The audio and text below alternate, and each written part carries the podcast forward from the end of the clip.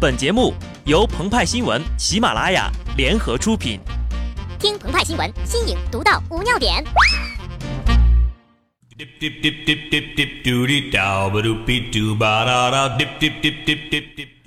本文章转自澎湃新闻《澎湃联播，听众朋友们，大家好，我是机智的小布。首先要声明啊，这是一篇原汁原味的澎湃联播，这真的不是牛市日记。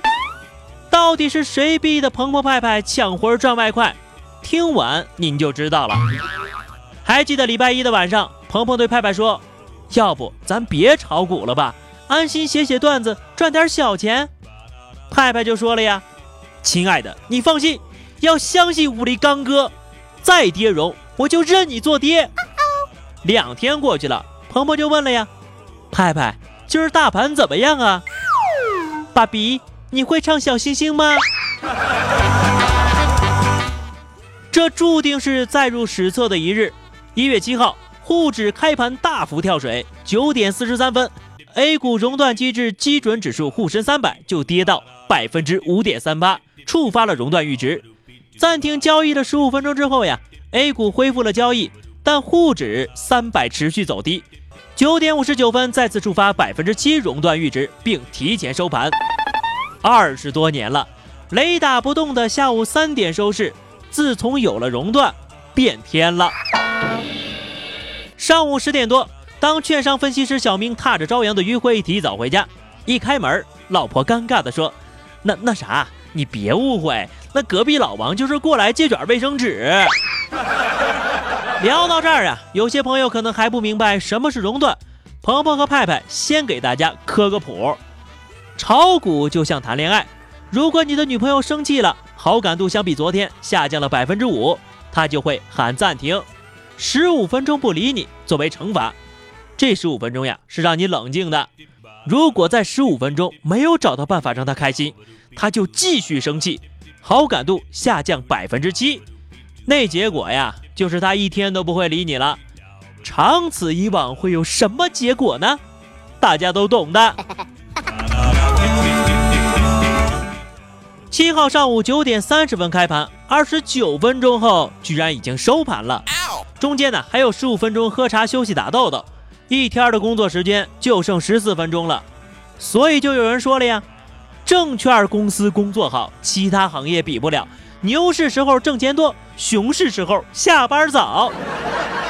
新疆的交易员更不容易了，我这天还没亮就下班了，天天看日出啊。看日出就看日出吧，好歹还有钱拿呀！想想多少股民一年到头被无情的击中。鹏鹏和派派强烈建议啊，为了进一步完善收入分配制度，保证收入公平，应将证券从业人员纳入技师行业管理，上班改为上钟。话说这一天早上，有的人刚刚从被窝里伸出了一只脚，有的人却已经关机，收拾公文包，打卡走人了。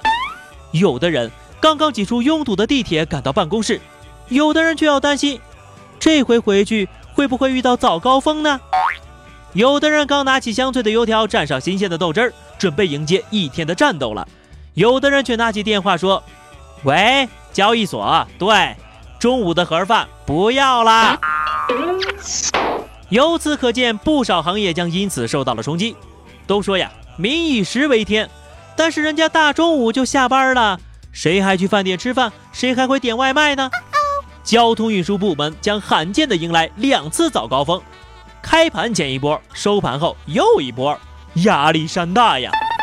而那些习惯了去交易所乘凉或取暖的人们，也将面临早早关门、无处可去的窘境啊！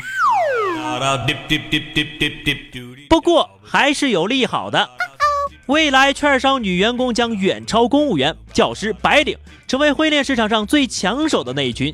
九点之前为老公做好早餐，给还在美梦中的他一个吻。亲爱的，我一会儿就会回来哟。差不多等到中午就能回家了，还顺道买了个菜。然后下午做做家务、逛逛街，等老公回家。而未来券商股也将兼具正宗养老、二胎、环保、在线教育等多个概念。重新焕发光彩。这一天呢，也并非是偶然，历史早就有远见了。三国末年，晋将王浚率军沿江攻吴，吴设置铁链横江阻拦，军士欲放火烧链，唯铁链被江边两个大铁盘牵悬，火烧不着呀。王浚命军士进取压舱铁轴，清仓砸盘，及大盘降百有七，乃告熔断，吴遂灭。但这之中，吴国也不是没有抵抗呀。熔断后，江边三百多名军士奋战到死呀，军士多吴越籍，后人称护身三百勇士。对此呢，刘禹锡还有诗为证呢：“王浚楼船下益州，金陵王气黯然收。千寻铁索沉江底，一片降帆出石头。人世几回伤往事，山形依旧震寒流。从今四海为家日。”故垒萧萧，芦荻秋。如此看来呀，这刘禹锡应该是炒股失败被熔断了，房子卖了，当流浪汉去了。有客官就要问了呀，二零一六首个交易日不是已经测试过熔断了吗？今儿怎么又来呀？这是为了稳妥起见，那天测的是下午，今儿测的呢是上午。那又有人问了呀。那怎么不测试一下涨到熔断呢？没机会了，熔断也熔断了。所以大家都在说呀，如果你家里的保险丝一天断两回，有常识的人都应该知道换个粗点的。如果保险丝四天断了四回，有常识的人都知道应该是电路出问题了。骗我可以，请注意次数。好的，那么以上就是本期节目的全部内容了。更多新鲜资讯，敬请关注喜马拉雅澎湃新闻。下期节目我们再见吧，拜拜。